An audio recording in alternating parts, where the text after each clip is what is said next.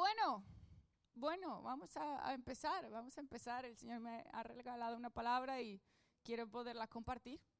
Pero antes quiero que juntos hagamos un compromiso y, y es que nos comprometamos con el Espíritu Santo a que hable a nuestro corazón, aunque sea un poquito incómodo, ¿sí? ¿Sí? ¿Nos comprometemos? ¿Sí? ¿De verdad? ¿Pero de verdad, de verdad? Vale, que conste, luego no estoy haciendo cara de, de verdad esto que está hablando esta chica, eh, que conste, ¿vale? Entonces, Espíritu Santo, haz como quieras hablar a nuestro corazón, ¿vale? Y dicho esto, bueno, usted dirá ahora que ha traído hoy, ahí parece que estábamos recogiendo cartones y dije, pues me traigo alguno. Eh, bueno, el nombre de esta prédica es bastante interesante. Si yo le digo cómo se llama la prédica, usted va a decir, no entiendo de qué va a hablar. A ver, la prédica se llama 28M. ¿A usted qué le suena así cuando escucha una fecha así? A un atentado. No, no, no era la idea. No, no, no. ¿A qué más? Por favor, por favor. A un atentado. No, no, no, un atentado, no. Otra cosa, otra cosa. Eh, ¿A qué le suena cuando escucha una fecha así? Que no sea un atentado, por favor. Gracias. ¿A un? A un acontecimiento, una fecha de nacimiento. Sí, pero aquí en, aquí en nuestro país este en el que estamos, cuando se dice una fecha así, eh, ¿qué pasa? Por ejemplo, este mes hubo una muy sonada, el 8M, ¿qué era? Ah, por ahí, un atentado no, usted ayúdeme, una manifestación, ¿vale? Sí, un atentado, no vengo a hablarle de atentados, señores. Eh, una manifestación. Así que he dicho, Hoy, hoy, hoy me quiero desahogar y nos vamos a desahogar todos aquí. Hoy nos vamos a manifestar. Hoy 28, porque es 28 de marzo, porque es marzo, entonces se llama 28M. Es así, muy, eh, muy práctico. Bueno, yo creo que todos somos conscientes que vivimos en una sociedad como muy reaccionaria, ¿no? Eh, casi todos los días hay una manifestación. Eh, de hecho, en esta ciudad hay 10 manifestaciones diarias diarias. Al año son 3.323. Dígame usted si hay o no motivos para manifestarse. ¿eh? 3.323 motivos para manifestarse. Yo eh, eh, eh, tengo la oportunidad de pasar por el centro todos los días y, mire, yo he visto cada cosa, cada manifestación ahí. El otro día de, usted lo habrá escuchado, las gallinas violadas, la, no sé, las vacas abusadas, cos, cosas así súper, de verdad, créame, ahí se ponen a manifestarse. ¿Está dentro de esos motivos de manifestación? Eh, hay cada cosa. Para manifestarse 10 veces diarias, yo qué sé, no sé. Eh, eh, podemos imaginarnos un millón de cosas. Las que nos enteramos son algunas, pero se manifiestan por cualquier historia, ¿no? De hecho, vamos a, hacer un, vamos a entrar en un ataque de sinceridad en esta mañana. Y vamos a pensar si a nosotros alguna vez también nos han dado ganas de salir a manifestarnos aquí algún sincero que diga, eh, ¿le ha dado ganas de salir a manifestarse? Hace poco se aprobó la ley de la eutanasia, por ejemplo.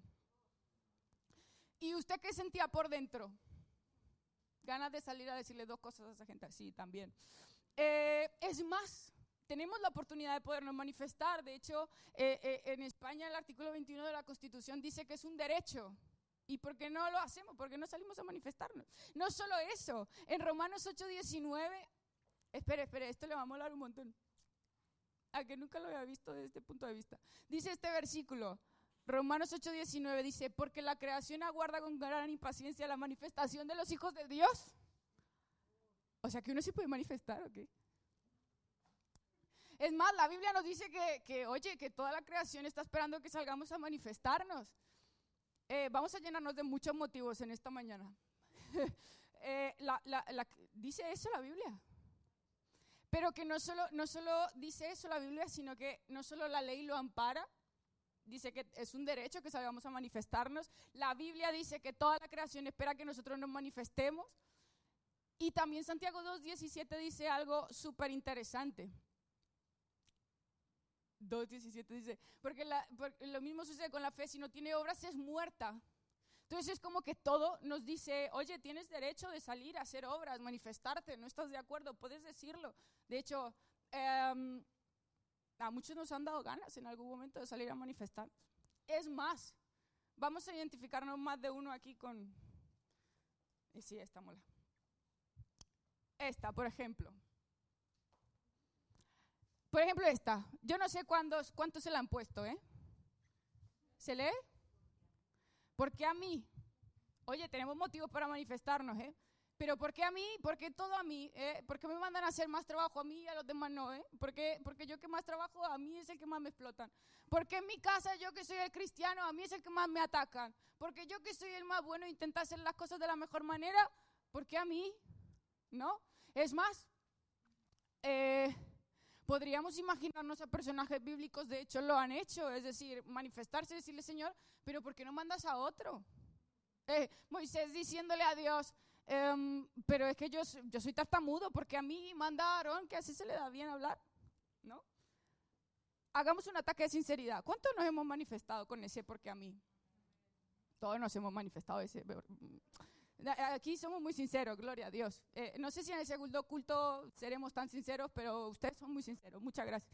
Eh, eh, imaginémonos a Pablo ahí encima, lo llevaban preso, llega a una isla, naufraga, de todo, hace una fogata y le muerde una serpiente. Y es como, pero Señor, ¿por qué a mí no? Es decir, yo te sirvo, Señor, yo soy tu siervo. ¿Por qué me pasan estas cosas a mí? Porque a mí me despiden del trabajo, porque a mí todos los problemas. No, eh, nos la hemos puesto, sí, aquí somos muy sinceros. No sé si poner la otra encima. Bueno, vamos a ir dejando esta aquí ahí para que usted la, recuerde. Pero, pero tenemos otras muy interesantes. ¿eh? Uh, esta mola. Hoy nos estamos desahogando. ¿Quién se ha puesto esta? También. ¿A que sí? Ah, todos no la hemos puesto. ¿Hasta cuándo me voy a esforzar y me va a ir mal en los exámenes? Ah, dicen los otros. que tenemos conversaciones pendientes ahí con más de uno que ha suspendido, pero esa es otra conversación. Eh, eh, eh, ¿hasta cuándo va a pasar esto en mi casa? ¿Hasta cuándo voy a seguir fallando en las mismas cosas? ¿Hasta... ¿A quién le pasa? Sí, también se la ha puesto a usted. Hoy estamos haciendo ataques de sinceridad. Imagínese usted, Pablo, por ejemplo, Pablo y Silas todo el tiempo predicando el Evangelio y de cárcel en cárcel, de cárcel en cárcel, de azote en azote y, todo el rollo. Pero señor, ¿hasta cuándo? Es decir, ¿qué estamos pagando? Porque a mí, ¿no? ¿Hasta cuándo? Tenemos esa también. Esta es muy graciosa. Usted ríase ahora, ¿eh? que más adelante viene lo interesante. Ríase, aproveche, aproveche. La culpa no era mía. Esta ha sido muy sonada, ¿no? ¿A que sí? Tiene una canción y todo, pero no viene al caso. Eh, no, imagínese usted a, Josué ahí eh, eh, sacando adelante el pueblo, peleando, conquistando Jericó, y luego van y le, pierde esa batalla tan importante con Ai, y dice, pero, pero Señor, la culpa no era mía, ¿por qué perdimos? Es decir, si el que escondió el tesoro y se lo robó fue el otro, ¿por qué? ¿Por qué me pasan estas cosas a mí? ¿No? ¿No le ha pasado a usted también? ¿Que sufre las consecuencias de lo que hace otra gente? Ah, también nos ha pasado esta, ¿no? que, pero Señor, si las malas decisiones las toma mi marido, ¿por qué me pasan? O sea, es decir, la culpa no era mía, ¿por qué no solo a él? no, le ha pasado también esta. También, hoy nos estamos desahogando, desahogando. Eh, Jesús muriendo por todos. En realidad yo creo que él tenía muchos motivos de ponerse esta pancarta, ¿no? ¿No le parece a usted? Pues la culpa no era mía, ¿no? sin cantar el resto de la canción. Eh, pero también tenía muchos motivos de pensar y entonces podemos pensar en, en, esto y en todas esas veces que nos hemos planteado preguntas como estas, ¿no? E internamente hemos hecho esos diálogos. no se preocupe que vamos a leer la Biblia. Eh, pero estamos aquí desahogándonos, diciéndonos la verdad. Es más, la definición de, de, de manifestación es algo como una reunión pública generalmente al aire, al aire libre y en marcha, en la cual los asistentes reclaman algo o expresan su protesta por algo. Sí, entonces básicamente la definición de manifestación es reclamar, expresar una protesta, una oposición, una inconformidad, un disgusto, expresar una queja, una oposición. ¿Por qué? Porque algo me parece injusto. ¿No, ¿No le ha pasado? Porque algo le parece inadecuado porque algo nos parece insatisfactorio. Porque eh, esta, es, esta es una de las más frecuentes. Porque a mí que hago todo bien me pasan estas cosas y al otro que hace todo mal y que es un pecador y que no diezma y que no ora y que no viene a la iglesia le va todo bien? Ah, no le ha pasado, ¿no? No, no. El porque a mí es súper... vale para todo. Entonces podemos decir que, claro, eh, es como expreso oposición, disgusto, queja, ¿sí? por un asunto que considero injusto, inadecuado, insatisfactorio. Entonces luego volvamos a pensar que la Biblia dice que toda la creación está esperando que nosotros mostremos oposición, inconformidad, disgusto, queja. No sé, creo que hay algo que no hemos entendido, pero bueno, no pasa nada, ahora lo entenderemos. Eh, entonces, podemos concluir que hay una realidad y es que todos en algún momento hemos reclamado algo con oposición, ¿no? en algún momento hemos tenido inconformidad, disgusto con alguna situación. Eh, y no solo por nosotros. Es más, hay muchas veces que nuestras intenciones son buenas. Bueno, sí, esta a veces no la ponemos, pero en lugar de decir, ¿por qué a mí? Dice, pero ¿por qué a ella? ¿Por qué a él? ¿No? Vemos situaciones tan injustas, ¿no le parece? ¿No le pasa a usted? No le pasa a ver mucha gente que no tiene que comer, no le pasa a ver gente que está enferma, que es una gente buena, no le pasa a ver que hay gente buena que fallece y dice, pero ¿por qué a esta persona? ¿No? Nos la ponemos a favor de otra gente también, no solo por nosotros. ¿Y a, dónde voy con todo esto? Hay algo que no hemos entendido porque a mí me cuesta creer, y no sé a usted, que, la Biblia nos anime a oponernos, a expresar oposición, disgusto, queja de situaciones. Entonces, eh, vimos superficialmente que la Biblia dice, oye, estábamos esperando la manifestación, pero vamos a ver cuál es el significado bíblico de manifestarse. A ver si entendemos algo más. Y la definición bíblica de manifestarse es dar a conocer, descubrir o poner a la vista algo. Dar a conocer el propósito de Dios oculto hasta ese momento. Y entonces aquí todo no tiene sentido. Porque en este momento entonces las manifestaciones que nosotros hacemos no tienen nada que ver con esas que espera la Biblia que hagamos, que espera Dios que hagamos. Es decir, podemos eh, pensar en este momento que las manifestaciones que Dios espera que hagamos son unas que den a conocer su propósito que ha estado oculto hasta ese momento. Y entonces ahí ya no tiene nada de sentido.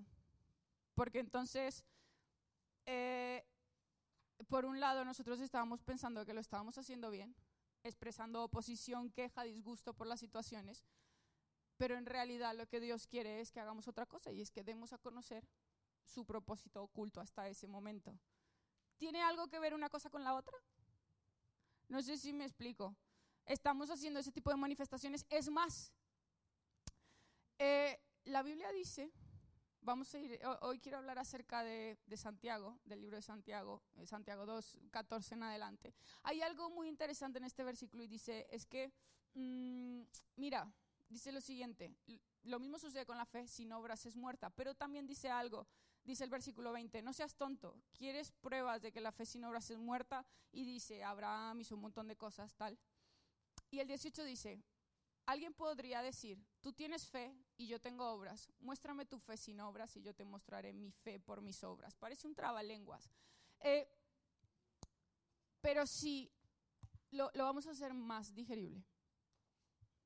Si las manifestaciones que yo estoy haciendo son estas, unas que demuestran quejas, unas que demuestran eh, insatisfacción, unas que demuestran todo lo que dijimos, oposición, inconformidad, disgusto, y si estas son las obras que yo estoy haciendo, ¿estas obras sabrán de la fe que yo tengo? ¿Me pueden conocer a mí por estas obras que estoy haciendo? Por la queja, el disgusto, por expresar lo injusto que me parecen las, las situaciones. ¿Esto habla de mi fe? Y la noticia en esta mañana es que si alguien nos viera y viera las obras que hacemos, está viendo nuestra fe. Porque si estas son las obras, estamos en una sociedad muy reaccionaria y para nosotros es muy fácil. Además, todos hemos sido sinceros y hemos dicho que hemos hecho este tipo de obras y manifestaciones. Así que la realidad de esta mañana es que ¿dónde está nuestra fe? Vamos a ir a un punto más adelante. Ahora, la mala noticia es que estamos confundiendo las manifestaciones. Estamos confundiendo esta manifestación con las manifestaciones que Dios nos pide y espera que hagamos. ¿no? Estamos confundiendo la manifestación que expresa oposición, inconformidad, disgusto, queja, injusticia. Esa manifestación la estamos confundiendo con la que Dios espera que hagamos y es que demos a conocer las obras que están ocultas hasta ese momento. Ahora, ah, ¿cualquier tipo de obra vale? La respuesta es no, cualquier tipo de obra no vale, porque si tú quieres mostrar fe, dice Santiago, muéstrame tus obras y yo te, conoceré, yo te conoceré por tus obras, conoceré tu fe. Este tipo de manifestaciones no sé si hablan de la fe que tenemos, pero hay un versículo también en Santiago que dice, a ver si esa clase de fe puede salvar. ¿Esta clase de fe puede salvar? Entonces hay algo que no hemos entendido. Hay algo que no hemos entendido y es que como iglesia, si estas son las obras que estamos haciendo y estas son las manifestaciones que estamos teniendo, pues ni nosotros ni nadie va a notar la fe que tenemos. El ejemplo por excelencia que tenemos es Jesús. Y si habláramos de las manifestaciones de Jesús, esto mola un montón, porque Jesús se pudo haber manifestado literalmente, estaban esperando todos un Mesías que viniera a pelear con todo el imperio romano, y se pudo haber manifestado, decir, yo soy el Hijo de Dios, empezará a manifestarse allá afuera de las sinagogas, afuera de donde estaba el rey y demás gente romana y tal, los gobernadores romanos, y decir, oye, yo soy el Hijo de Dios, y venir a manifestarse de esta manera. Pero las manifestaciones de Jesús no fueron esas. ¿Cuáles fueron las, manifestaciones de Jesús? ¿Cómo podemos resumir una manifestación de Jesús? Él la resumió así, Juan 17, 6. Dice, he manifestado tu nombre a aquellos del mundo que me diste. Tuyos eran y tú me los diste y han obedecido tu palabra. He manifestado tu nombre. ¿Cómo se resumía la manifestación de Jesús? En dar a conocer al Padre. Esa es la noticia en esta mañana, que las manifestaciones que, nos, que, espera el Señor de nuestras son como las que Él tuvo. ¿Y cómo podemos resumir la manifestación de Jesús? No, no en una queja, no en una pancarta, no en que injusto, sino en esta frase. Miren mi vida, miren mi ministerio, miren mis milagros, miren mis buenas obras y verán al Padre. Cualquiera que viera a Jesús podía ver al Padre. Por las obras, por el ministerio, por los milagros, podía ver al Padre. Ahora volvemos a la pregunta esta incómoda y es, ¿mis, mis manifestaciones hablan del Padre? ¿Mis manifestaciones hablan de Dios? ¿Mis manifestaciones hablan de la fe que tengo? Y entonces aquí ya no nos reímos tanto porque empieza a ponerse esto muy incómodo, porque es más fácil sumarnos a todas estas marchas significativas y es más fácil subirnos al autobús de esta sociedad muy injusta, eh, todo por inmigrantes, es que vengo aquí a trabajar, no sé qué, me explotan, me, sí, es injusto lo que me hace mi familia, lo que me hace mi casa. Es mucho más fácil ponernos en esto. Pero hemos resumido y hemos descafeinado el Evangelio y hemos diluido la fe y hemos diluido las manifestaciones de Dios en simplemente expresar nuestro descontento y, lo injusto que es todo con nosotros, ¿no? ¿Qué obras dan a conocer al Padre? ¿Qué fue lo que hizo Jesús? Y esto me encanta. Y es que eh, a lo largo de los evangelios, Mateo, Marcos, Lucas y Juan, se registran alrededor de unos 33 milagros de Jesús. De hecho, hay unos versículos que dicen, pero si se escribiera todas las obras que él hizo, no alcanzaría el papel para terminar de escribir todo lo que él hizo, ¿no? Se registran unos 33. Pero en el libro de los Hechos, sus discípulos eh, están registrados alrededor de unos 36 milagros en el libro de los Hechos también. Obras, manifestaciones que hablaban del Dios. Entonces volvemos a la pregunta incómoda. Y por eso dije, riamos al principio, porque esto ya no mola tanto. Porque aquí entonces el Evangelio se vuelve incómodo. La pregunta es, ¿mis obras están manifestando la fe que tengo? mis obras están manifestando al Padre que tengo. Analicemos la última semana, por ejemplo. ¿Qué ha pasado la última semana? ¿Cuáles han sido tus obras? O mis obras. Nos hemos puesto esta pancarta y quiero llegar a, a este punto que me parece muy interesante y es, ¿dónde hemos dejado las cosas de la fe? Porque estamos en esta iglesia, amado hermano, por las cosas de la fe, ¿o no? ¿Por qué estamos aquí? ¿Por qué hemos venido? ¿Por qué nos hemos levantado pronto? ¿Por qué estamos? ¿Cuál es el sentido? ¿Cuál es la razón de ser? ¿Cuál sino otra que enseñar lo que hizo el Padre? Como Jesús, yo solo hago lo que voy a hacer de mi Padre. Nosotros seguimos los pasos de Jesús, pero es que nos encontramos con la realidad que estamos un poco lejos de que nuestras obras manifiesten al Dios que tenemos. Y aquí quiero llegar a este punto. Yo conozco al Señor desde los seis años. Y créame que así como a usted también le ha pasado, yo he conocido un evangelio poderoso. No sé si usted ha visto a alguien que haya sido sanado alguna vez por el poder de Dios. ¿Lo ha visto? Yo también. No sé si usted ha visto a alguien que haya sido liberado por el poder de Dios. No sé si usted alguna vez ha visto cómo Dios trae provisión sobrenaturalmente. donde hemos dejado las cosas de la fe. Y, esta palabra es para mí. Esto me lo habló Dios primero a mí. ¿Cuál es el sentido de que hoy nos, nos, vistamos con esta ropa, vengamos a la iglesia, si el resto de la semana nuestras obras no hablan del Dios que tenemos? ¿Cuál es el sentido? donde hemos dejado esos misterios de la fe tan maravillosos, como decía también Santiago, y es que si hay alguno enfermo entre ustedes, ¿qué dice ese versículo? Llame a los ancianos de la iglesia y qué? Y la oración sanará al enfermo. Todos estos son misterios de la fe. ¿El aceite en sí mismo tiene algún poder? No. Pero son misterios de la fe. ¿Cuál fue la última vez o hace cuánto te planteaste, por ejemplo, un giro a un enfermo y que sane? Esto se vuelve muy incómodo porque nos vemos cuán lejos estamos de esos propósitos de Dios. Y si nosotros somos los instrumentos de Dios en esta tierra, ¿por qué no hacemos este tipo de cosas? No, preferimos decir, ay, estás enfermo, toma un paracetamol. ¿Ah?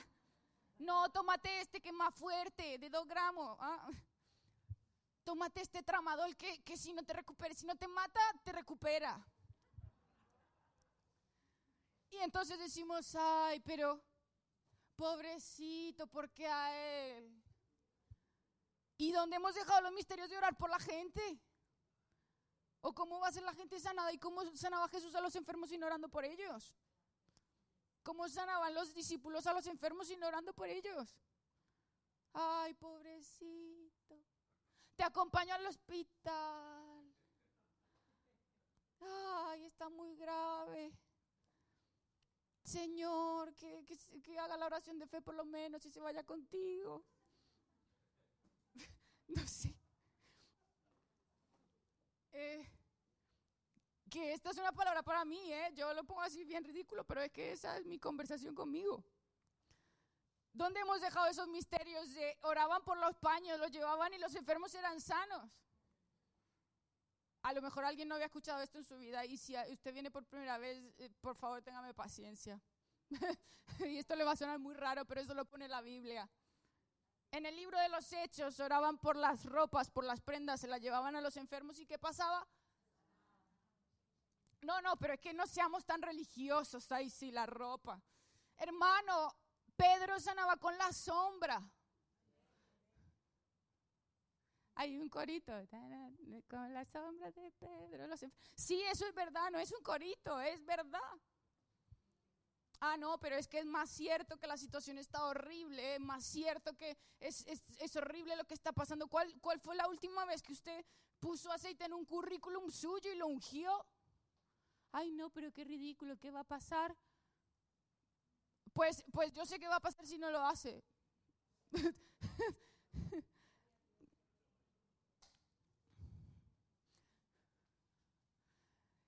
donde hemos dejado el misterio de la fe de llegar a un sitio que el ambiente esté pesado, orar por ese lugar y tomar posesión de los lugares. No, preferimos, ay, no me voy porque me contaminan. Uy, qué pesado este ambiente, yo soy muy santo. Pero ¿esto de dónde lo hemos sacado? A mí la palabra de Dios me enseña que todo lugar donde pise la planta de mi pie va a ser dado por heredad. ¿O no? ¿O, o su Biblia no dice lo mismo? ¿Y dónde lo hemos dejado a eso? Ay, no. Uy, qué ambiente tan pesado. Uy. Ay, Señor, ten misericordia de ellos.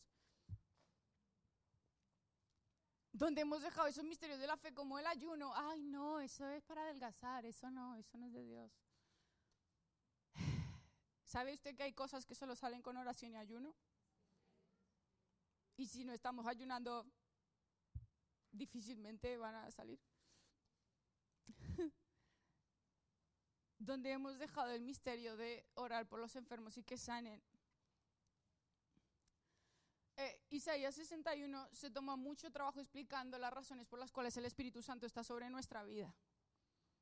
¿Para qué está el Espíritu Santo sobre nuestra vida? Bueno, El Espíritu del Señor está sobre mí y me ha ungido para proclamar buenas noticias a los pobres. Me ha enviado para proclamar libertad a los cautivos, a dar vista a los ciegos, a poner en libertad a los oprimidos y a proclamar el año de la buena voluntad del Señor. Donde hemos dejado el misterio de tener una palabra de ciencia para alguien y dársela a, alguien a lo mejor no le suena que si de palabra de ciencia. Es que si ni siquiera conocemos los dones que tenemos, es que donde hemos dejado el misterio de que se nos siente alguien al lado y, esa incertidumbre del Espíritu Santo, háblale, dale una palabra. A mí me ha pasado cada cosa, hermano. En fin, eh, eh, y esas luchas internas de, Señor, estoy escuchando tu voz, ¿qué hago, qué hago, qué hago? No, ya ni escuchamos al Espíritu Santo, ya es como, uff, estamos tan abrumados con nuestra propia situación que dejar de, perdóneme, pero es que es para mí, dejar de mirarnos el ombligo nos cuesta muchísimo trabajo perdóneme, pero es que es, una palabra para mí. Y le quiero contar un testimonio de algo que me pasó hace poco, para que usted se dé cuenta que Dios tiene que movernos un poco el nido para ver si volamos y hacemos algo, ¿no? hemos llegado a ese punto. Hace poco en el trabajo, eh, bueno, eh, eh aprovecho a hacer la cuña en mi grupo de conexión, ahí nos desahogamos y contamos nuestras penas y todo. Y entonces hace poco eh, en el trabajo, bueno, habían dicho que empezaba un nuevo pliego, iban a haber unos cambios en los contratos, y yo, bueno, sí, señor, pero eso será para los impíos. Ah, que no te conocen, tú me guardas, ¿no? Y de repente me dice mi jefe, oye, que te llamo mañana para comentarte algo. Y yo, sí, seguro me ascenderán. No, es broma, no pensé eso, pero eh, no pensé nada y me llama y me dice, oye, mira que por el nuevo pliego eh, vas a tener que trabajar menos, o sea, el contrato se va a reducir, las horas van a ser menos y vas a cobrar menos. No, no, no fue así, las horas van a ser menos. Y otro que estaba en la llamada dice, pero eso significa que eh, también se afecta el salario. Y yo, no, te van a pagar más por trabajar, no. Pues efectivamente, entramos en esa situación en la que de todas las personas yo y otro estábamos en esa situación. Entonces, muy rápidamente, hermano, es que de verdad, es que de verdad fue así, inmediato. Ahí está David, que no me deja mentir, ¿no? Que nos desahogamos en el grupo con y fue como, ¡ay, qué fuerte! ¿Por qué a mí, Señor? Y voy a llegar a un punto con esto, ¡uy, se fue! Perdón. Y entonces pasa eso y usted cómo se siente, ¿le ha pasado alguna vez o eso o que le echen o algo así similar? Que siente usted como, uh, Señor, qué frustración, pero yo que te sirvo, Señor. ¿Y, ¿Y, de qué va? ¿Y desde cuándo el Evangelio va de que nosotros estemos bien? ¿No? Y entonces hablé con un compañero que trabaja, eh, un ex compañero que trabaja en el Congreso. Entonces yo, oye, mira, desahogándome lo que ha pasado, sí, la empresa horrible. Y dice, bueno, vente, te, vente, te, doy, te das una vuelta y te presento y no sé qué. Y entonces digo, ah, ¿en serio? Vale, bueno, voy. Así que mm, digo, si esto lo usó Dios para algo y ha abierto la puerta a este lugar, Entonces recordé que era cristiana y digo, pues alguna oportunidad de Dios habrá. Así que digo, ala, es que voy a ir a ese sitio. Eh, y se lo contaba a los chicos del grupo. Y, y, fue como, antes de entrar, rollo, recordé que era cristiana. Y yo, bueno, pues nada, vamos a... Y la pastora también lo sabe, dice parte. Entonces fue como, todos tenemos un frasquito de aceite, si usted no tiene, pídalo, de verdad. Y, y fue como me unté todas las manos y yo, uy, qué nervios, qué nervios. Eh, que no iba a nada, iba solo a entrar. Así que entro tal, me empieza a mostrar la sala de no sé qué, la de si se mata. Y yo ahí con la mano untadas de aceite, Señor, lo bendigo este lugar. Sí, aleluya, espérame un momentito, Señor, libra. Dale sabiduría a esta gente, Señor. ¿No? Y Señor, yo declaro que este sitio, así yo, sí, sí, sí, sí. Y por dentro, ahora, ahora, ahora. No. Y y me encantaría decirle que algo sucedió, usted se habrá dado cuenta, ¿no? Todo sigue peor y tal. Pero, pero, pero es como que estas cosas te hacen recordar que tienes un propósito. Las puertas Dios no te, la, no te las abre para que tú te, sientes, te sientas bien y te sientas cómodo. Si tienes la oportunidad de hacer algo, ¿por qué no hacerlo? Entonces, si nosotros no hacemos las cosas de la fe, ¿quién las van a hacer? ¿Quiénes las van a hacer? ¿Quiénes las van a hacer? Volvemos a ese versículo de Romanos y toda la creación está guardando la manifestación de los hijos de Dios. ¿Y quiénes aquí son hijos de Dios? Amén. Y si no, órele ahí el que no dijo amén, órele, Señor, redímele a este que se convierta. Eh, es necesario volver a hacer las cosas de la fe.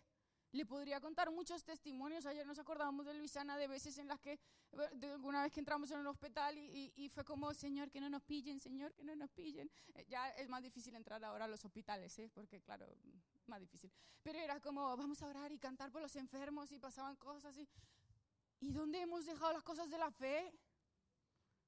Que es para mí lo que le estoy diciendo. ¿Dónde hemos dejado eso cuando nos subíamos en los metros a cantar y corríamos de la policía, corríamos de la policía? Tampoco hay que hacerlo tan así, ¿no? Pero, eh, pero ¿dónde hemos dejado las cosas de la fe? Misterios de la fe. ¿Dónde hemos dejado los misterios de creer en lo que dice este libro? En la, en la Biblia, por las dudas.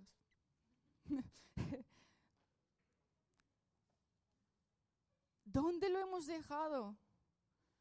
Aquí yo sé que hay gente con unos ministerios fantásticos, yo sé que aquí hay profetas tremendos. Y mm, vamos, ¿y dónde, dónde está la palabra de esos profetas? ¿Dónde está? Aquí hay maestros tremendos y ¿por qué no estamos enseñando? Aquí hay gente que es espectacular evangelizando y ¿por qué no lo estamos haciendo? Tenemos los ministerios ahí como, sí, bueno, que no se note mucho. Que no se note mucho, sí. Ay, no, pero es que puede incomodar que yo le dé esa palabra. Las últimas palabras de Jesús fueron estas. Marcos 16, 15. Y les dijo, vayan por todo el mundo y prediquen el Evangelio a toda criatura. El que crea y sea bautizado se salvará, pero el que no crea será condenado. Y a continuación dice, y estas señales acompañarán a los que crean. ¿Qué dice? ¿Me puede ayudar a leer por fin? En mi nombre expulsarán demonios, hablarán nuevas lenguas, tomarán en sus manos serpientes y si beben algo venenoso no les hará daño. Además, pondrán sus manos sobre los enfermos y estos sanarán. Ay, no, tómate un paracetamol. No, tómate un diazepam que se te pone ahí y te relaja. así, así te, te, te inhibes un poco de, No sé usted, pero esto me da mucho que pensar. Porque realmente decimos ser la gente de la fe, pero si hacemos como Santiago, a ver y muéstrame tu fe, muéstrame tus obras y yo te diré qué clase de fe tienes. A ver cuál es el sincero que se levanta aquí y dice, estas son mis obras, sí, me he manifestado por tantas cosas, me han parecido injustas tantas cosas.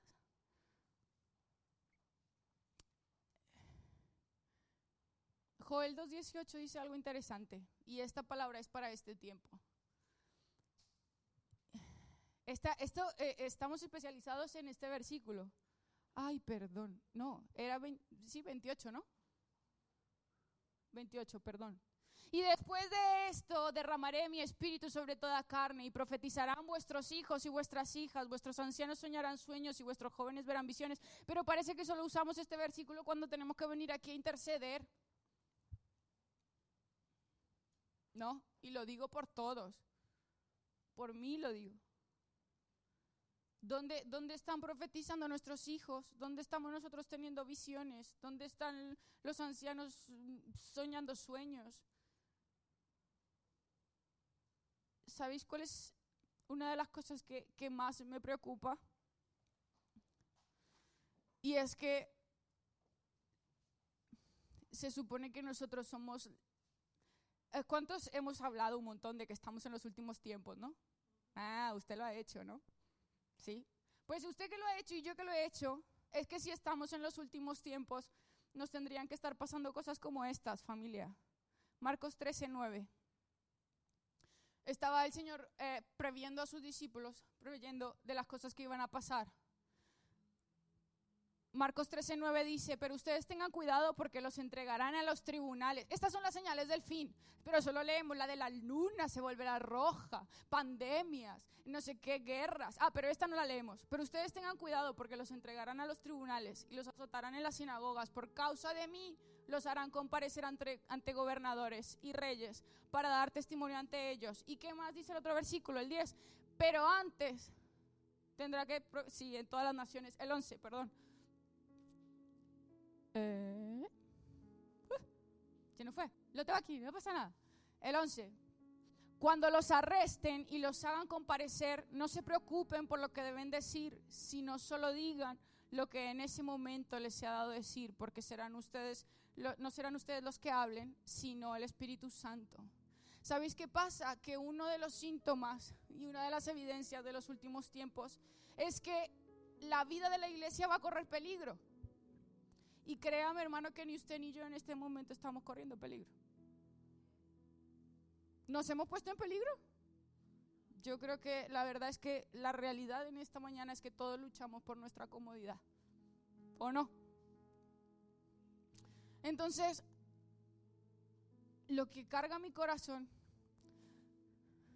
es que muchos decimos estar en los últimos tiempos, pero aún no estamos reflejando ser la iglesia gloriosa de los últimos tiempos ni usted ni yo estamos poniendo nuestra vida en peligro por el Evangelio. Realmente estamos luchando por mantenernos a salvo, por no sufrir mucho, porque el Evangelio no nos incomode.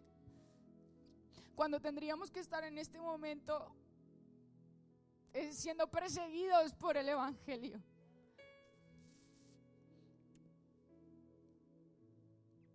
Yo no veo aquí a nadie ni a mí misma que nos entreguen a los tribunales, nos azoten, nos pongan a prueba, nos pongan a testificar. Es más, yo creo que ninguno de nosotros, siendo sinceros, nos pondríamos en una situación de esas. Es la verdad, ¿para qué nos vamos a engañar? Porque nos parecería injusto.